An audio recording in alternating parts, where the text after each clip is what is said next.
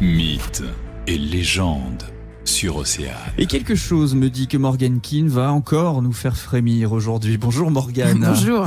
Folkloriste, hein, je le rappelle, vous collectez des histoires, contes et légendes dans nos campagnes. Oui. Et aujourd'hui, alors avec une dame que tout le monde connaît, euh, de nom en tout cas, mais que personne ne veut jamais croiser, vous nous parlez de la Dame Blanche. Alors la Dame Blanche, toujours une fée sombre de la nuit, mais qu'est-ce que c'est? Je vais vous rappeler. Donc en fait, c'était ce spectre de femmes avec des longs cheveux et puis des haillons ou des grands vêtements amples qui sont euh, en fait des esprits qui préviennent de la mort. Donc on a cette Dame Blanche qu'on retrouve au bord de route avant un accident ou pour éviter un accident, ou alors ces femmes qui ont été un petit peu euh, maltraitées après leur mariage, n'est-ce pas, et qui hantent les lieux où on les a enterrées vivantes. Mais moi, je me suis dit, pourquoi est-ce qu'on retrouve des dames blanches partout? C'est vrai, il y a des dames blanches dans certaines régions de France.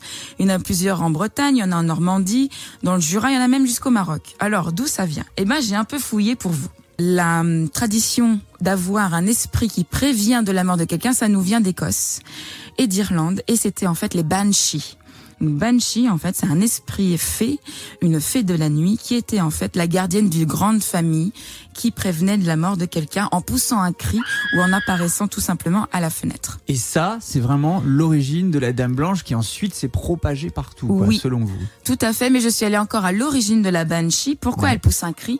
Et je suis arrivée en fait à un fait social qui existait en Écosse, dans les vieilles campagnes écossaises. C'était les kinning. Donc les kinning, c'était ces pleureuses, ces femmes qui étaient en fait embauchées entre guillemets pour assister à la séance mortuaire du village. Et elles étaient en fait payées pour pleurer, pleurer, pleurer la perte de la personne qui était morte en poussant des cris et en pleurant. On en sait un peu plus, en tout cas aujourd'hui, sur cette fameuse Dame Blanche et ses origines. Peut-être que ça nous permettra d'avoir un peu moins peur la prochaine fois. Tout à fait. Merci Morgane. Merci. Le magazine, midi 14h. sur Océane.